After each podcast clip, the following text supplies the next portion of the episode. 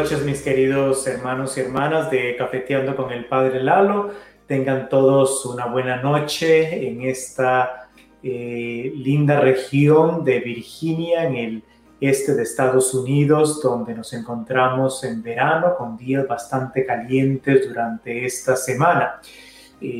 Tuve una fallecita de internet al inicio cuando estábamos con el contador. Esperemos de que no falle más durante la transmisión que vamos a tener el día de hoy. Hoy iniciando un nuevo horario en las 7 y 30 de la noche eh, ya que eh, no vamos a transmitir todos los miércoles, sino más bien cada miércoles de por medio. Y entonces eso me facilita que la reunión que tenía yo siempre los miércoles en la noche, me queda un miércoles por medio libre en la noche para poder llegar a sus hogares y ya no tener que hacerlo a las 4 de la tarde que ya con la gente trabajando y después de que se va regulando un poquito la situación de la pandemia, entonces creo que esta hora ha sido mucho mejor. Vamos a ver cómo resulta, vamos a vernos cada 15 días si Dios así lo permite y si ustedes mandan sus preguntas, obviamente, si no, pues no nos veríamos y eh, ya no a las 4 de la tarde, sino a las 7 y media de la noche, si Dios lo permite.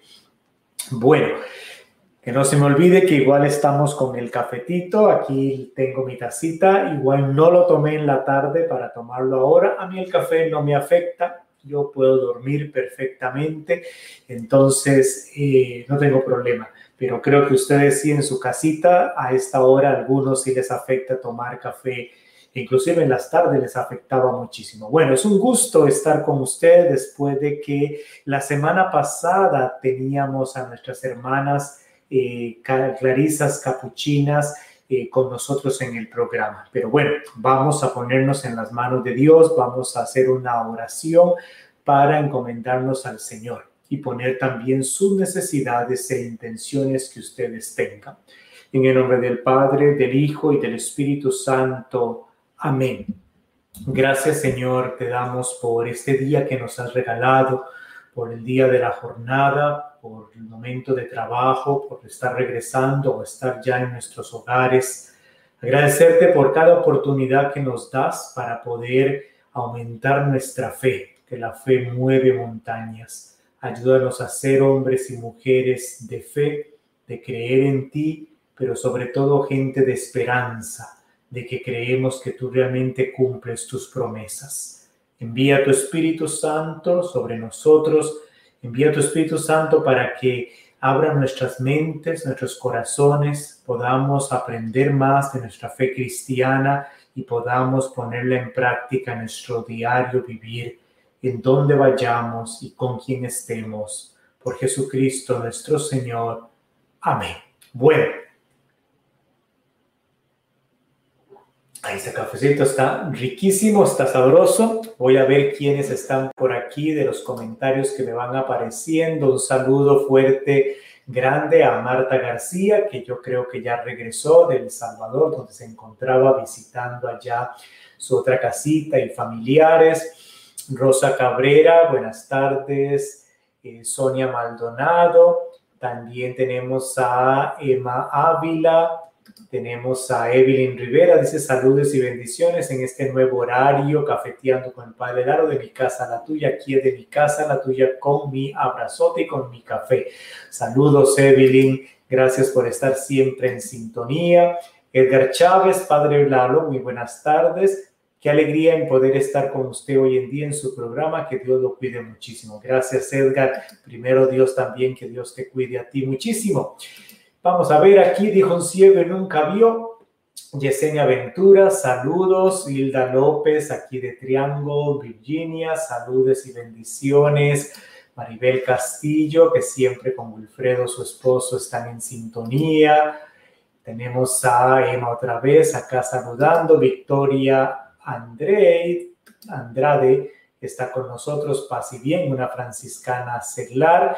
Y estos son los comentarios que han puesto pues en las diferentes plataformas en Facebook y en YouTube. Bueno, Eh, para, ah, bueno, aquí se está asomando Flor Rosales que está poniendo un mensaje. Yo solamente puedo ver las personas que ponen un mensaje. Aquellas que mandan un corazón o un like, esas no me aparecen acá en la pantalla, no las puedo ver. Y eh, tampoco quienes están viendo, eso no me sale acá en pantalla. De la semana pasada, cuando teníamos aquí a nuestras hermanas clarisas, eh, surgieron ciertas preguntas después del programa que eh, me mandaron sus mensajes con respecto al hábito que ellas estaban eh, vistiendo y también del nombre, porque yo les decía a ellas, pues son clarisas capuchinas, obviamente clarisas por Santa Clara, Recuerden muy bien que a Francisco de Asís, San Francisco de Asís es el que se le considera fundador de las tres órdenes, de la orden de los frailes, que está dividido en tres ramas, porque con los años se fue haciendo, como todos los seres humanos, siempre vamos creando conflictos y hay tres divisiones o tres ramas de los frailes de la rama masculina, que son la orden de frailes menores, a la cual yo pertenezco, la orden de frailes menores conventuales y la orden de frailes menores capuchinos. Y eh, en la rama femenina, que también pues San Francisco de Asís se le considera fundador, porque la primera en alinearse, por decirlo así, en la segunda orden fue Santa Clara. Entonces a Santa Clara no se le conoce como fundadora, sino que ella fue la primera, pero el fundador de la orden de las Clarisas eh, es considerado a San Francisco de Asís. Obviamente Clarisa, por ser la primera de la rama femenina de la espiritualidad franciscana, se le considera obviamente como cofundadora, como de gran importancia dentro de la espiritualidad. De todos modos, dentro de la tradición o dentro de la espiritualidad franciscana, Francisco y Clara van juntos no podemos separarlos. Dentro de los inicios siempre fue ellos dos caminando y después obviamente Santa Clara con su propia personalidad y con su propia radicalidad a la pobreza eh, hizo también que la segunda orden, las hermanas clarisas, tomaran una línea más fuerte con respecto a la pobreza que inclusive que los mismos frailes. Entonces, eh, dentro de ellas, dentro de las clarisas, tenemos también, porque están en monasterios, recordemos que las clarisas no, eh, eh, en aquellas épocas estamos hablando de hace 800 años, en el siglo XII, es cuando Francisco pone a Santa Clara en un monasterio de, esa época. Y entonces para protegerla por ser mujer vulnerable y, eh, y de ahí va surgiendo después cuando ella va a crearse ya su propio monasterio de clarisas y que en inglés se le dice poor Clare, las clarisas pobres. Y eh, en ese aspecto cada monasterio es separado, es autónomo y han venido creándose de acuerdo también a las mismas ramas masculinas, porque siempre de un monasterio hay un director espiritual de cada monasterio, un fraile que les ayuda espiritualmente y también los frailes tenemos la obligación de ayudar a nuestras hermanas clarisas en el sostén de su vida del monasterio, económicamente hablando. Entonces, eh, han habido frailes capuchinos, que son los frailes de la orden de franciscana capuchina, que tienen un hábito como el mío, pero que la capucha no es separada como la mía, sino pegada a la túnica, y que eh, eh, ellos en su región empezaron a crear o invitar a las hermanas clarisas que vinieran a, fundar un monasterio cerca de ellos y a ellos darle el soporte, que entonces ese monasterio se les denomina clarisas, pero de la rama capuchina. Entonces, por eso es que las hermanitas que estuvieron la semana pasada, ellas son un monasterio de clarisas, pero que eh, son desde la historia, han venido de un monasterio de clarisas capuchinas, o sea, que soportadas, ayudadas eh, eh, eh, por los frailes capuchinos. Y de ellas toman el título de capuchinas, pero en la misma regla de San Francisco, en la misma, perdón, en la misma espiritualidad franciscana, la misma regla que eh, lleva a todas las clarisas con sus diferentes estatutos, obviamente, pero que eh, están regidas por la misma espiritualidad franciscana y consideradas parte de la segunda orden de San Francisco de Asís. Entonces, el término de capuchinas es simplemente un nombre, no cambia completamente nada su espiritualidad. Con respecto al hábito, recuerden que los frailes toman la túnica o toman la vestimenta en aquel entonces, Francisco, de la gente sencilla, de la gente más humilde, y que era una túnica nada más y que manejaban una capucha para protegerse del viento, protegerse de la lluvia, protegerse del sol. Y eh, las mujeres, la vestimenta era muy distinta a la de los hombres. Por eso ustedes ven que la mujer no usa una capucha, usa un velo que era característico de las mujeres de esa época y de las monjas del monasterio de esa época. Entonces, cuando Clarisa, eh, eh, junto con las demás monjitas que se les va uniendo y se forman los primeros monasterios de Clarisas, ellas adoptan, van adoptando un hábito de las monjas ya existente de monasterio de esa época, lo modifican un poco, obviamente le ponen el color café, y con la historia han habido colores entre gris, oscuro, café o claro, eso la historia va cambiando, hay muchas versiones, hay historias, pero el que vaya así puede ver el hábito original de Santa Clara, que era como un tono de café claro, casi veis, casi griseado, y el solo de menos, y eh, es la túnica porque el velo completamente es distinto. Ellos no tienen una capucha como nosotros. En la vestimenta del hombre, que era el que tenía que estar afuera, tenía que trabajar, tenía que protegerse del clima, el que lleva una capucha. Porque una persona me pregunta ahí, ¿por qué nosotros tenemos capucha café? y las hermanas tienen el cuello este blanco. Ese cuello que ustedes le vieron a las hermanas clarisas, obviamente viene ya desde hace miles de años de la tradición de las monjas de monasterio. Los hábitos de las monjas anteriormente, antes del siglo, perdón, antes del concilio Vaticano II, las monjas utilizaban esto para cubrirse. Era la idea de cubrirse completamente, solo ante el Señor descubrirse y cubrirse todas las partes del cuerpo. Eh, algunas clarisas después del Concilio Vaticano II. Ustedes pueden conocer monasterios aquí en Estados Unidos de clarisas que ni siquiera usan el velo ya, ni siquiera usan esta parte de aquí ya.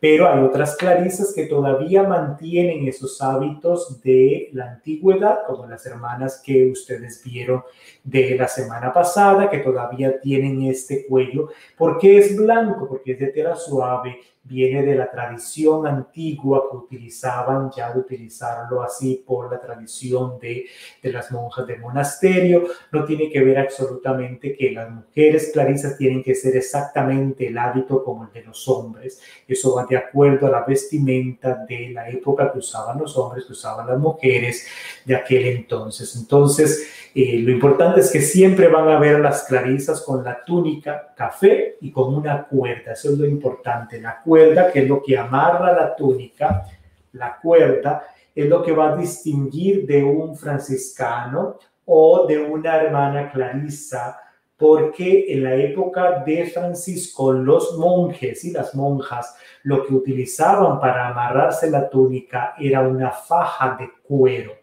Francisco de Asís no usa una faja de cuero porque la gente sencilla, la gente pobre, no tenía dinero para comprarse fajas de cuero, fajas decimos en Costa Rica, un cinturón de, de cuero dicen en algunos países también. No utilizaban un cinturón, sino que lo que utilizaban era una cuerda para amarrarse la túnica. Francisco opta, en lugar de utilizar una, un cinturón de cuero como utilizaban los monjes de sus monasterios, de utilizar una cuerda como la gente sencilla, estamos hablando del siglo XII. Entonces, hoy en día, por ejemplo, cuando usted distingue a un carmelita, religioso carmelita, hoy en día en el siglo XXI, en el 2021, si usted ve a un carmelita, ellos tienen un hábito café como el nuestro no tiene totalmente esto igual que nosotros, ellos tienen un escapulario largo, pero cualquiera que nos ve los dos es café, del mismo color café, pero ellos utilizan en lugar de cuerda, ellos usan un cinturón de cuero negro. Los frailes, usted para distinguir de qué de espiritualidad franciscana van a ver que siempre van a tener cuerda una cuerda, un mecape. No van a utilizar un cinturón o una faja de cuero. Es el distintivo para mucho ahí agarrar, o este es fraile, o esta es clarisa. Esta de la espiritualidad franciscana, la cuerda con los votos, es lo que les va a dar ahí como el, el, tímpano para poder distinguir un poquito. Entonces, Recordar de qué son características, es la vestimenta que hoy se utiliza, los hábitos que vienen desde la época medieval. Hoy en día, si diríamos que quisiéramos sondar nosotros como la gente, me pondría una, la misma ropa que la gente sencilla utilizaría si quisiéramos hacerlo. Francisco lo que hizo fue utilizar la ropa que los pobres utilizaban en aquel entonces, una túnica y otro para taparse la cabeza con una cuerda para amarrarse, nada más. Hoy en día el hábito tiene toda una significación de penitencia por el sentido de la forma de Tao que tiene, ya les había comentado una vez esto, y el sentido ya de una simbología de que soy religioso franciscano, pero con hábito, sin hábito, sigo siendo franciscano o una clarisa sigue siendo clarisa. Lo importante es los votos que se han realizado y la forma de vida de la espiritualidad franciscana que se vive. Bueno, espero haya aclarado un poquito las dudas que salieron de la semana pasada con respecto a esta temática. Hoy tenemos una pregunta interesante y eh, Voy a tratar de contestar más o menos una pregunta por cada programa. Entonces, eh, porque hay preguntas que abarcan una hora, otras preguntas que abarcará 40 minutos, otras que abarcará 30 o 20 minutos para contestar, pero mi meta es abarcar siempre nada más responder a una pregunta por programa. Y la pregunta del día de hoy que tenemos es bien corta, pero que su respuesta no es tan corta. La pregunta es, ¿está prohibido comulgar, o sea, el cuerpo y la sangre de Cristo, si en el matrimonio decidimos usar anticonceptivos? O sea, en otras palabras, puedo comulgar en la misa, puedo comer el cuerpo y, beber la sangre de Cristo, o sea, la Eucaristía, estando yo como matrimonio teniendo anticonceptivos. Bueno, para esto entonces vamos a abarcar ciertas características para hablar con respecto a esto. Recuérdese que en la iglesia, la doctrina de la iglesia católica, usted y yo nos podemos acercar a recibir el cuerpo y la sangre de Cristo si estamos en pecado venial, o sea, perdón, si no estamos en pecado mortal si no tenemos pecado mortal. Yo puedo acercarme a comulgar y que a veces, aunque yo por alguna ocasión no es posible poder tener la confesión pronto, puedo comulgar por alguna urgencia, pero con la recta intención de que en los días próximos yo voy a acercarme a buscar el sacramento de la reconciliación. Pero bueno, usted puede y yo puedo comulgar el cuerpo y la sangre de Cristo, recomienda la Santa y Madre Iglesia, si nosotros no tenemos pecado mortal. Cuando tenemos, consideramos que tenemos un pecado mortal, debemos acercarnos al sacramento de la reconciliación. Ahora aquí viene lo que yo he abarcado ya en otros programas con respecto ¿Cómo sé yo si es un pecado mortal o no? Porque es curioso de que a veces las personas consideramos que pecado mortal es un pecado grande. Y eh, bueno, pero ¿qué es pecado grande? ¿Qué es pecado mortal? Hay tres formas para yo distinguir cuando un pecado es mortal o cuando un pecado es venial. Eso depende de estas tres cositas que yo le voy a manifestar, que vamos a hablar el día de hoy. Por ese aspecto, para poder yo saber si me puedo acercar o no a comulgar. Dentro del catecismo de la Iglesia Católica se habla de que un pecado es eh, mortal cuando tiene, cumple estos tres requisitos. El primero es de que la materia es grave. ¿Qué significa esto que la materia es grave?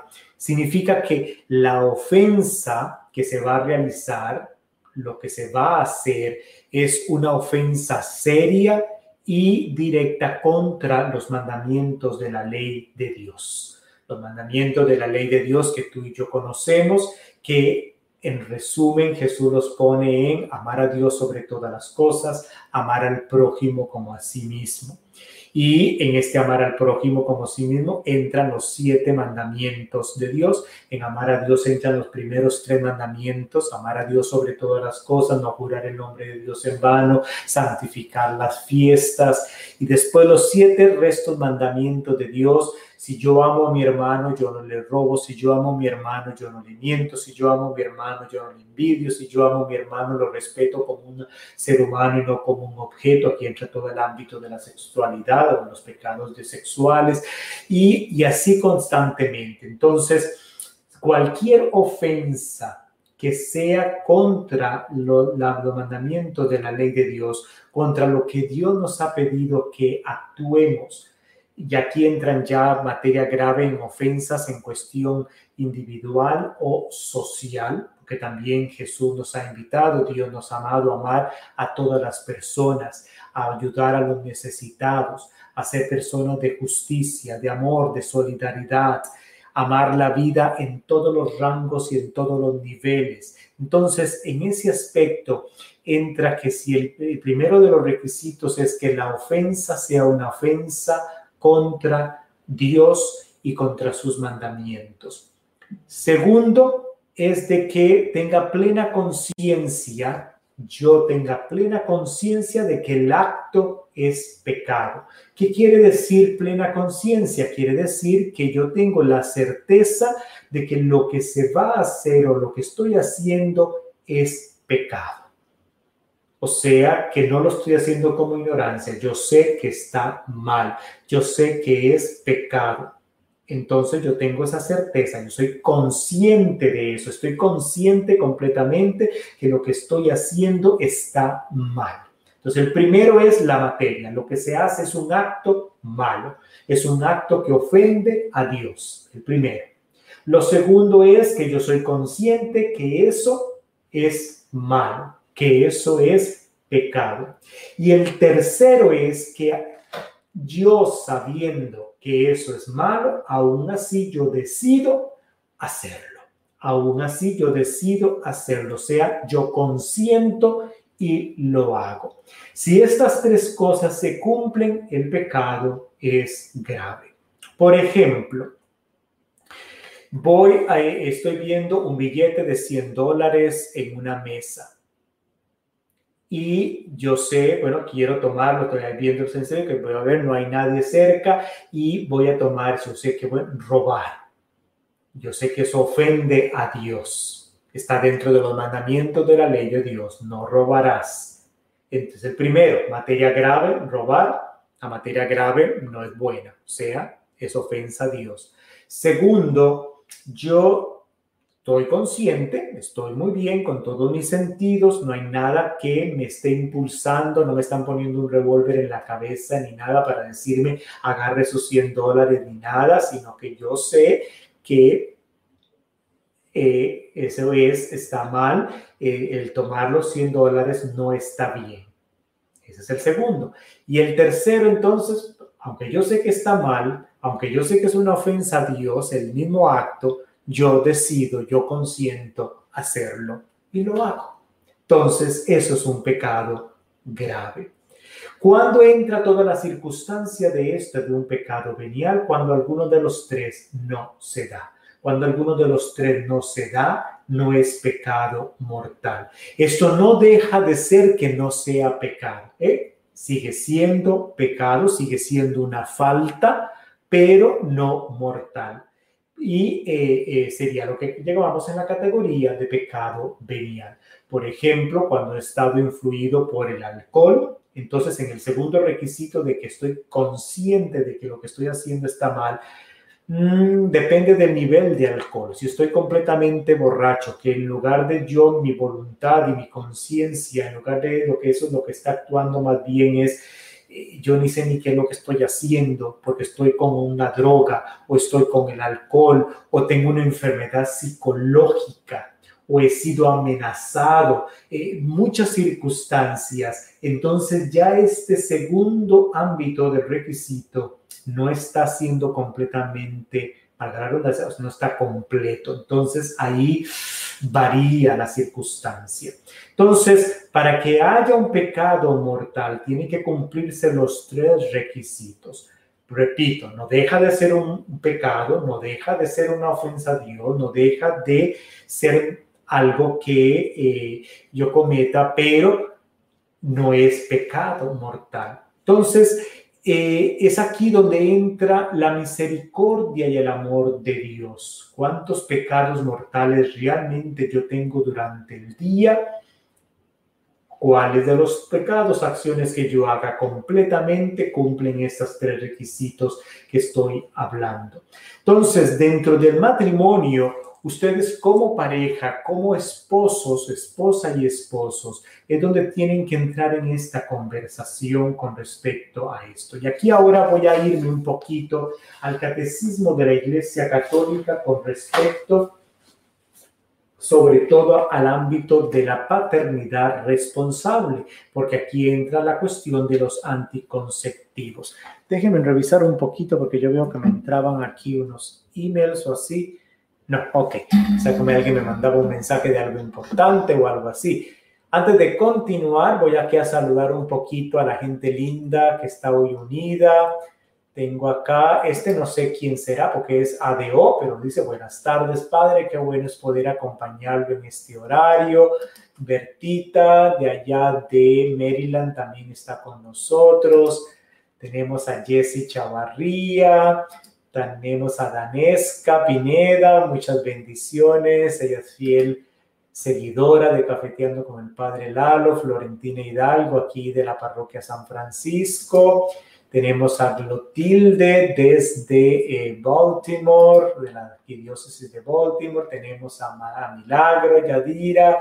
Tenemos a otra Milagro, pero esta es de apellido Chávez. Tenemos a Gerardo Mora Tico, que vive aquí en el área de Maryland. Tenemos a Sofía Rodríguez, un saludo.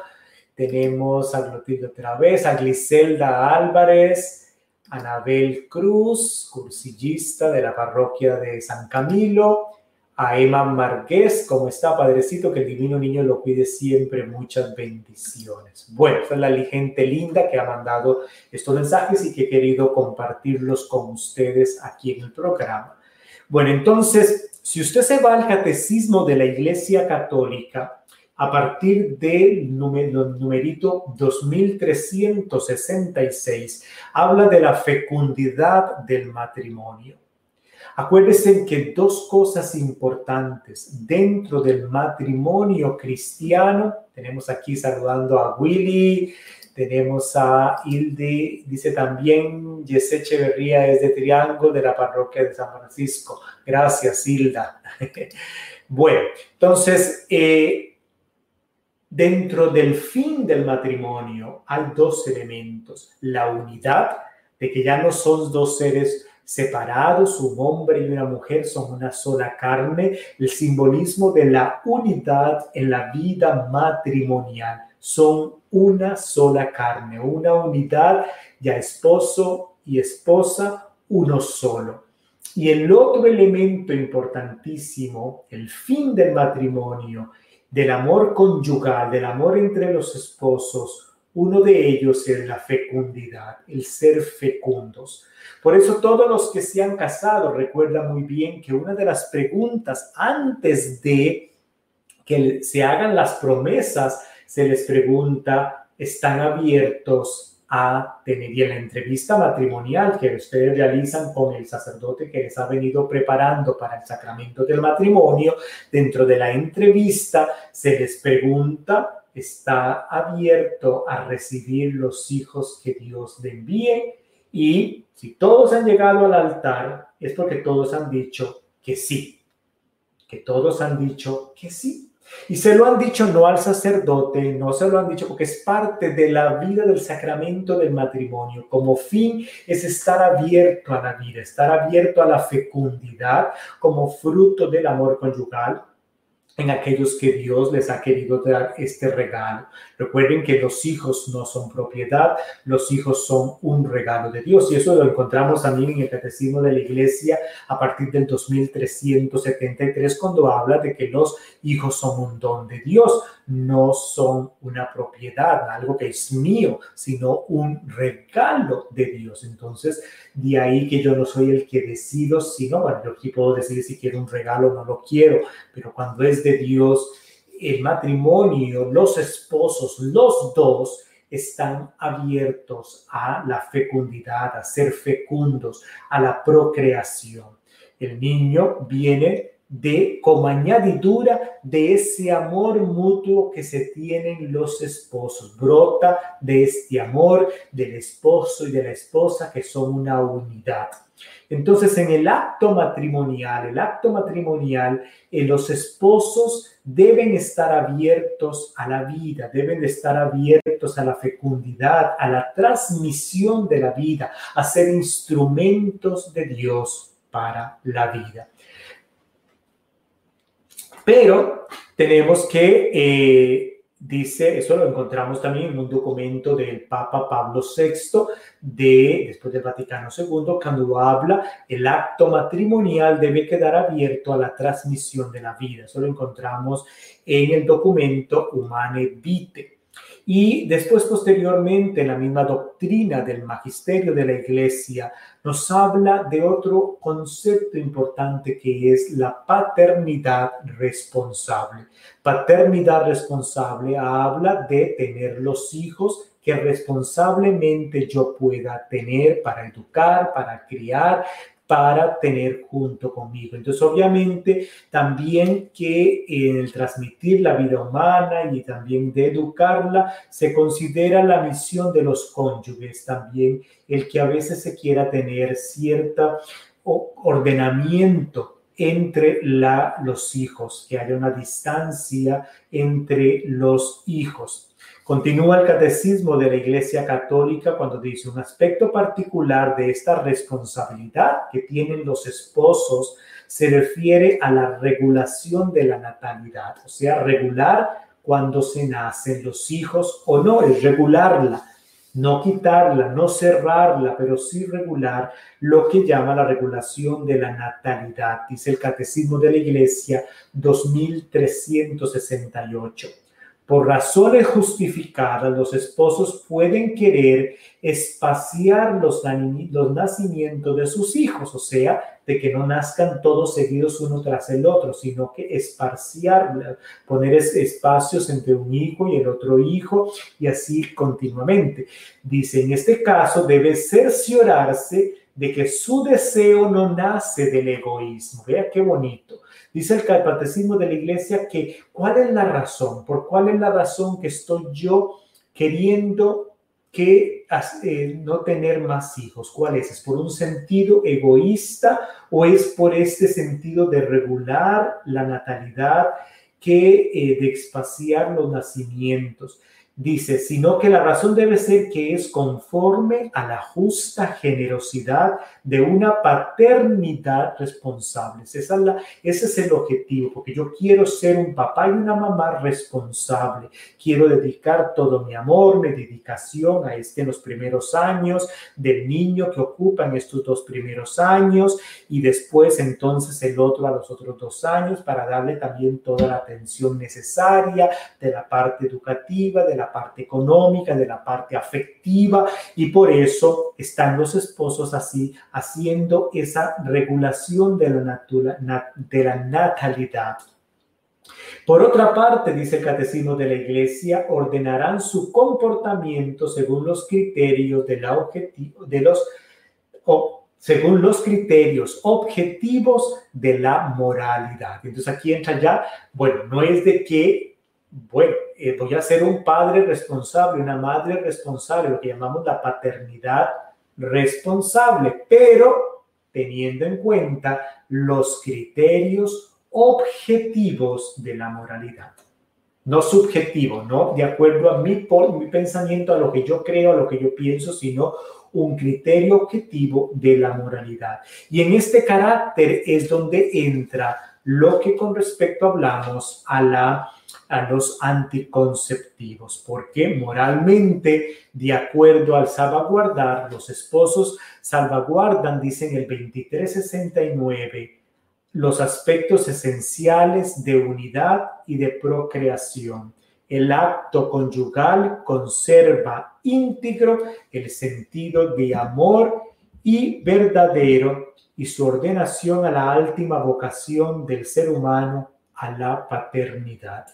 Y ahí continúan los numeritos 2370, 2371 y 2372 del Catecismo de la Iglesia Católica, que repito, está dentro del título La fecundidad del matrimonio, 2366, 2367, 2368 hasta el 2372.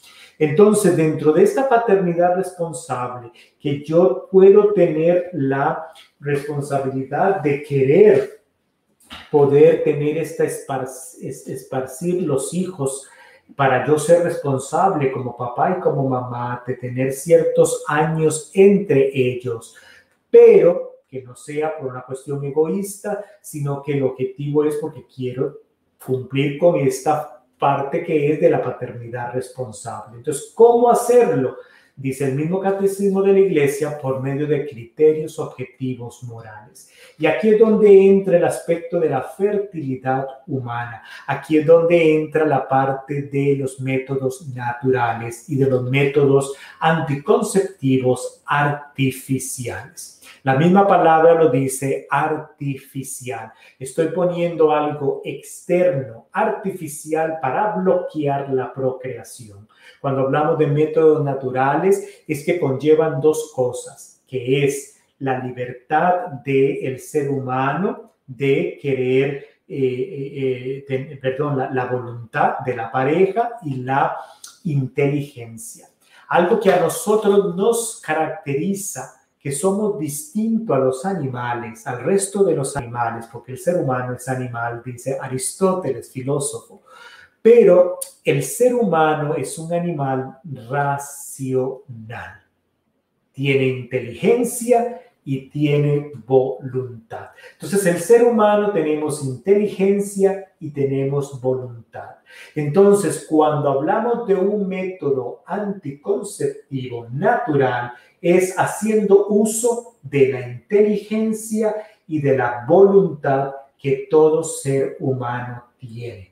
Cuando yo no quiero hacer uso de la inteligencia y no quiero hacer uso de mi voluntad y quiero poner algo externo para no tener yo que preocuparme, para no tener que yo hacer un esfuerzo de voluntad, para no tener que yo y poner mi inteligencia a trabajar, es cuando utilizamos un método artificial, externo a mi persona, externo a mí. Y eso por eso se le llama un anticonceptivo artificial llámese pastillas, llámese el condón, llámese el, lo que son los, los, los, separación de, los, de las trompas de falopio, de la, de la cuestión también que se le hace al hombre y de que ahorita no me acuerdo del término exacto, médico, y también de la, de la T de cobre, del DIU y de todo este montón de métodos anticonceptivos artificiales, externos a mí. Cuando yo lo utilizo utilizando mi inteligencia y mi voluntad, no yo, sino la pareja. Recuérdense que cuando se habla de un método, de, es la paternidad responsable de los dos, de papá y de mamá, del esposo y del esposo. Cuando es solo uno el que quiere tener esa responsabilidad y el otro no quiere ser responsable, ya vamos mal en el funcionamiento del matrimonio. Y entonces por eso es que entra todas las circunstancias a debido y porque acuérdese que para que haya pecado grave tiene que haber una conciencia total, una certeza de que no está siendo impulsado por algo para hacerlo. No estás libremente haciéndolo, libremente, no estás condicionado por nada ni por nadie, se ha hecho con una plena libertad. Y aquí es donde, como dicen los mexicanos, donde el cerdo torció el rabo, donde el chanchito torció el rabo. ¿Por qué? Porque las circunstancias son muy distintas para cada matrimonio, para cada relación de esposo y esposa. Y entonces siempre es importantísimo la guía espiritual que les ayude un poquito a poner las cartas, yo le digo así, poner las cartas sobre la mesa para que los esposos puedan decidir. Entonces, dentro de los métodos estos que llamamos, que son naturales de planificación familiar, donde se utiliza la inteligencia y la voluntad de los dos, del esposo y de la esposa, hay varios métodos. Está el método del ritmo, el método de la temperatura y el método Billing. Son tres los que se conoce hacia la actualidad. El método del ritmo tiene que, eh, voy a leer textualmente acá, dice, se basa en que los ciclos regulares constan de 28 a 30 días. Cuando hablo de los ciclos, hablo de los ciclos menstruales de la mujer. Recuerden muy bien antes de llegar a esto de que la fertilidad, el hombre siempre es fértil todos los días, porque la fertilidad del hombre depende de los espermatozoides. Por lo tanto, dentro de la pareja, el hombre, dentro de la fertilidad humana, el hombre siempre es todos los días, desde la pubertad, desde que empieza a producir espermatozoides, es fecundo. La mujer no, la mujer normalmente es fértil durante los 100 horas, dice es fértil durante 100 horas al mes nada más. De todas las horas de los del mes, multipliquemos. Si son 30 días que tiene el mes, 30 por cuántas horas tiene el día. Si el día tiene 24 y tenemos 30, tenemos que 720 horas tiene un mes. De esas 720 horas, 100 horas la mujer es fecunda. 620 horas la mujer no es fecunda, o sea, no puede quedar embarazada en esas 620 horas de que no es fértil. El hombre es fértil siempre. La mujer solamente 100 horas al mes. El detalle es cuándo son esas 100 horas, cuando durante todo el mes esas 100 horas es que la mujer está fértil y puede quedar embarazada. Entonces, bueno, de aquí a los métodos naturales, corresponde que el método del ritmo de calendario, que se le llama método del calendario, método del ritmo, está basado en que los ciclos menstruales de la mujer no, no son como yo le digo, como una, como, una, como una cabra loca que brinca una mujer que la menstruación le llega esta semana, esta fecha, y que el otro mes no le duró los 30 días, sino que llegó a los 20 días, y la siguiente menstruación le llegó a los 15 días, y la siguiente le llegó a una semana después, y la otra le llegó a los 40 días. Esta mujer no tiene un ciclo menstrual regular, sino que varía completamente. Una vez le llegó a los 15 días, otra vez le llegó al mes y medio, otra vez le llegó a las tres semanas. Entonces, estas personas, ellos no pueden utilizar este matrimonio, no pueden utilizar el método del ritmo. Pero si eh, la mujer, la esposa, tiene una, un ciclo de regular donde normalmente su menstruación le llega de los 28 a los 30 días, siempre es muy eh, regular, ¿no? No varía, todos los meses siempre llega casi en las mismas fechas. Ellos pueden utilizar el método del ritmo. El otro método es método de la temperatura, porque cuando la mujer está fértil, su temperatura varía. ¿eh? Y entonces eh, es una forma de que tener que estar tomándose obviamente la temperatura, porque la acción de la progesterona está en movimiento, está en producción y entonces es cuando se incrementa un poquito la temperatura, pero no se pueden arriesgar o atenerse a eso porque usted puede tener temperatura por otras causas, porque tuvo una gripe o porque tuvo una infección o por alguna otra cuestión. Entonces, regirse no es recomendable por este método de la temperatura porque se puede elevar la temperatura por otros factores y no necesariamente porque la persona está o porque la mujer está en el periodo de, eh, eh, de, ovulación. Entonces, ¿cómo saberlo y no saberlo si esta temperatura es porque está ovulando o es por otra cosa? Mejor no arriesgar. El tercer método es el método de la ovulación que le llamamos muy normalmente, que ustedes conocen como el método Billings. Y en este caso, la menstruación no tiene que ser exacta de cada mes porque va variado de acuerdo a cuando es fértil la mujer o cuando está en fertilidad o cuando no está en fertilidad, o sea, antes de estar en ovulación y después de estar en ovulación. Y para eso entonces tienen que manejar todo un método para conocerlo, porque de acuerdo al ciclo, está el momento de cuando la mujer está en los días de sangrado, después de los días de sangrado hay un periodo de días de fertilidad perdón, de infertilidad, normalmente después de que ya no hay sangrado, los días posteriores son días infértiles, o sea que la mujer no está ovulando, pero después de unos días ella empieza a ovular y es cuando están los días fuertes de fertilización. Ahí están los, las 100 horas donde la mujer está ovulando, donde la mujer está fértil. Y después de que pasa ese día de fertilidad, es cuando viene un periodo largo de días infértiles. Acuérdense, de las 720 horas, solamente 100 horas al mes la mujer está fértil, puede quedar embarazada.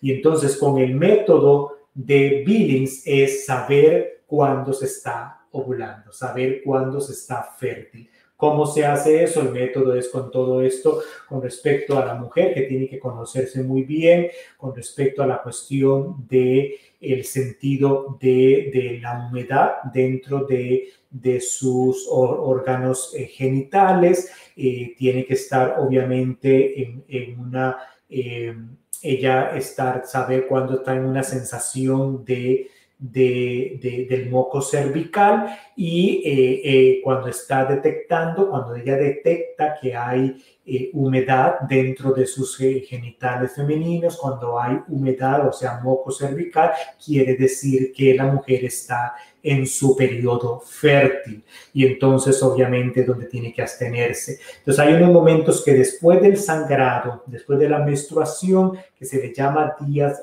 días no fértiles, lo se recomienda de que no tengan relaciones íntimas todos los días para que pueda chequear, porque generalmente después de que la mujer tiene relación íntima, siempre en la mañana va a amanecer un poquito con eh, húmeda en su parte genital y entonces eh, esto eh, tiene que dar unas 24 horas para estar completamente segura de que no está ovulando o si está ovulando. Por eso no se recomienda que en este periodo, después de que ya termine de, venir la menstruación, tengan relaciones íntimas todos los días. La mujer tiene que chequearse ahí todos los días para ver más o menos si está ovulando o no está ovulando de acuerdo eso. Obviamente, en este método hay grandes talleres que se dan en las diferentes diócesis eh, para que les capacitan para tener esto. Ahora, ¿se deja a la mujer sola que lo vaya y lo haga y ella es la que se tenga? No. Hemos hablado de que dentro del matrimonio son los dos, es esposo y esposa y los dos tienen que aprenderlo, los dos tienen que tomar de su parte. Es una decisión de los dos, no es una decisión solamente de ella. Qué lindo es cuando vienen los dos, cuando son el esposo y la esposa que quieren ser padres responsables, quieren tener una, una, distancia entre sus hijos y quieren aprender cómo poder utilizar estos métodos. Eso quiere decir que el hombre tiene que contenerse cuando tiene muchas ganas. Quiere decir que si la mujer en ese momento está ovulando, pues usted tiene que abstenerse, usted tiene que contenerse. ¿Qué pasa muchísimo cuando hay una actitud de un hombre machista, cuando hay una actitud de un hombre egoísta que solamente está pensando en él? Yo tengo ganas, tengo, tengo que tener la relación y solamente estoy pensando en él, no estoy pensando en ser un padre responsable, no estoy pensando en el sentido que conlleva todo esto y le dejo toda la responsabilidad a la mujer nada más. Entonces es ahí cuando la mujer me dice, padre, ¿qué hago? No puedo, no puedo utilizar un método natural porque está sola, está abandonada, su esposo no le está ayudando absolutamente en nada con respecto a esto. Entonces cambia toda la circunstancia. ¿Qué debe de hacer y no debe hacer esta mujer? Entra todos los principios morales del bien, del, bien menor y el bien mayor, el bien menor y todas las circunstancias. Acuérdese que siempre cada caso es distinto. Y es donde yo le llamo poner las cartas sobre la mesa, poner las cartas sobre la mesa. Entonces es cuando tengo que utilizar también a veces un anticonceptivo porque por cuestión de fertilidad, ese sentido, está en riesgo mi vida. Por cuestión médica grave, no puedo quedar embarazada, es arriesgoso has tenido ya dos, tres embarazos, un embarazo, el pasado tuviste, casi estuviste al largo de la muerte, casi te mueres, un embarazo más, te mueres. Entonces está el valor de tu vida, tu vida como valor de regalo que Dios te ha dado. Entonces, ¿qué hago?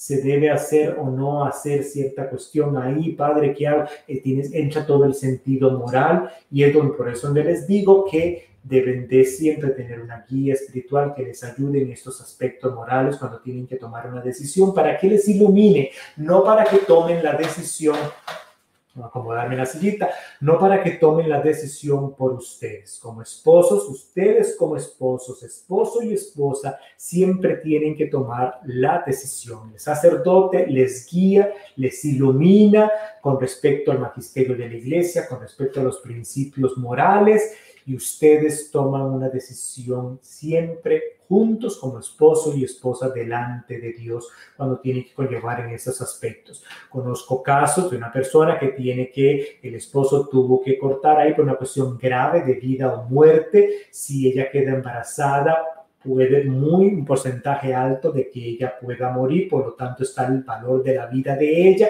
por lo tanto eh, eh, deciden tener un método esa cuestión de anticonceptivo artificial por el valor de la vida. Entonces es un caso particular, especial, muy específico en ese aspecto del valor de la vida de ella.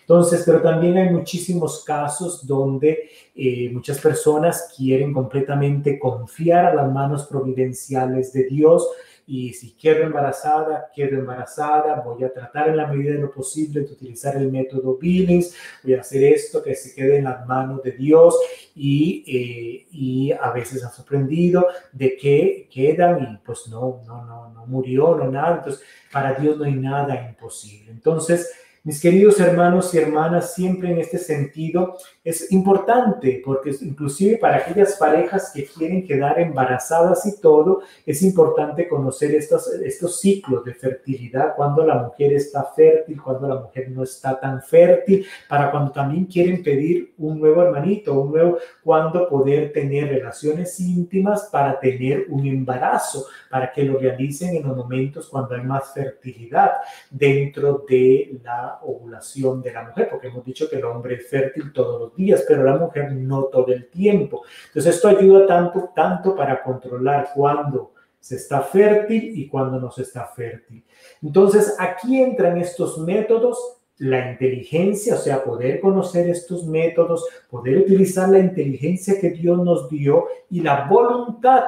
Mi mujer hoy está en ovulación, está fértil la voluntad, me voy a abstener, me voy a contener, no vamos a tener relación íntima hoy o no vamos a tener relación íntima por estos días de fertilidad. Me voy a contener. Ya habrán otras 600 horas dentro del mes que podamos tener nuestra intimidad juntos como esposos. Ese es el lindo relación de esposos, de parejas que se cuidan mutuamente, que son responsables dentro de la paternidad y lo realizan como verdaderos esposos cristianos. Siempre problema hay cuando uno de los dos piensa egoístamente, cuando uno de los dos no piensa con un sentido de que esto es de unidad, estos son de algo juntos y es aquí donde entra un montón de factores que después tienen que conversarse, hablarse para tomar ciertas decisiones. Entonces recuerden que en el sentido de comulgar o no comulgar, siempre va en el sentido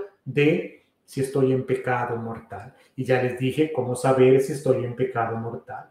Si es materia grave, yo sé que es una ofensa a los mandamientos de Dios, una ofensa a Dios, es el número uno. Segundo, Estoy consciente, certeza de que eso es malo. Y tercero, libremente, sabiendo que es malo, yo lo hago. Por lo tanto, si estas tres se dan, es un pecado mortal y al ser pecado mortal no puedo comulgar. Entonces, esa es la doctrina de nuestra iglesia cristiana católica y siempre tratando de que la pareja de los esposos es esta unidad de que no es una persona de una cuestión de individualismo, la paternidad, la fecundidad dentro del matrimonio es uno de los fines del matrimonio. Estar abiertos a la vida, estar abiertos a la procreación en una forma responsable. Por eso lo que explicaba de los métodos naturales. Pero en el sentido de que eh, estar abiertos a una colaboración mutua entre los dos, una comunicación y es algo entre los dos. Se casan los dos, los dos son papás, los dos son fecundos, los dos están dentro de ese recibir ese regalo que Dios les da. Bueno, mis queridos hermanos y hermanas, este es el tema con respecto mi pobre café. Yo creo que ya se enfrió. En efecto, está ya frío, pero igual sabe a café. Hoy inventan que el café frío y le ponen hielo y que el, frappuccino y todo. Entonces, ¿qué tiene de malo que me esté tomando el cafecito frío? ¿Qué importa? Bueno, vamos a dar un repasito por acá. Quienes están poniendo aquí cositas. Tenemos, dice acá, Tati, la no sé qué, dice padre, quiero que mi hijo tome la primera comunión. Bueno, comuníquese a la parroquia, por acá no puedo darle esas informaciones. Bendiciones, padre Lalo, dice Victoria. Milagro Chávez, saludos, dice Moisés Fuentes. Padre, gracias, salúdeme también a Moisés y Milagro, que son cursillistas de la Arquidiócesis de Washington. Bueno, mis queridos hermanos y hermanas, gracias. De hoy en ocho no hay programa porque de hoy en ocho yo tengo una reunión. Acuérdense que es cada miércoles, un miércoles sí, un miércoles no. O sea que el próximo Cafeteando con el Padre Lalo es de hoy en 15, donde vamos a responder una pregunta con respecto a la brujería. Esa es la pregunta que me ha llegado con respecto a la brujería. ¿Debo creer o no creer si estoy embrujado o me han hecho una brujería. Es lo que vamos a responder de hoy en 15. Y después, dentro de un mes, la pregunta que vamos a responder es con respecto a Ezequiel del capítulo 16, que habla de un Dios castigador que va a castigar a este pueblo pecador y eh, explicar un poquito ese... Eh, eh, ese mensaje que quiere el profeta Ezequiel decirnos ahí, cómo va a dar la aplicación hoy al siglo XXI en el 2021. Envíen sus preguntas. La última pregunta que tengo es la que voy a responder durante un mes. Después de ahí ya no tengo preguntas. No se quede con sus dudas. Mándeme el mensaje de texto privado o llame al número en pantalla y deje ahí grabada su pregunta y con muchísimo gusto aquí la respondemos tratando de hacer lo posible para todos aprender de nuestra fe desde mi casa a tu casa. Dios me los bendiga muchísimo, cuídense mucho, inclinen su cabecita para recibir la bendición. Que Dios me los guarde, me los proteja, me les muestre tu rostro y Dios me los bendiga en el nombre del Padre, del Hijo y del Espíritu Santo. Amén. Tengan todos muy buenas noches o muy buenos días aquellos que ven el programa durante el día y nos vemos en la próxima. Esto ha sido con ustedes, pues, cafeteando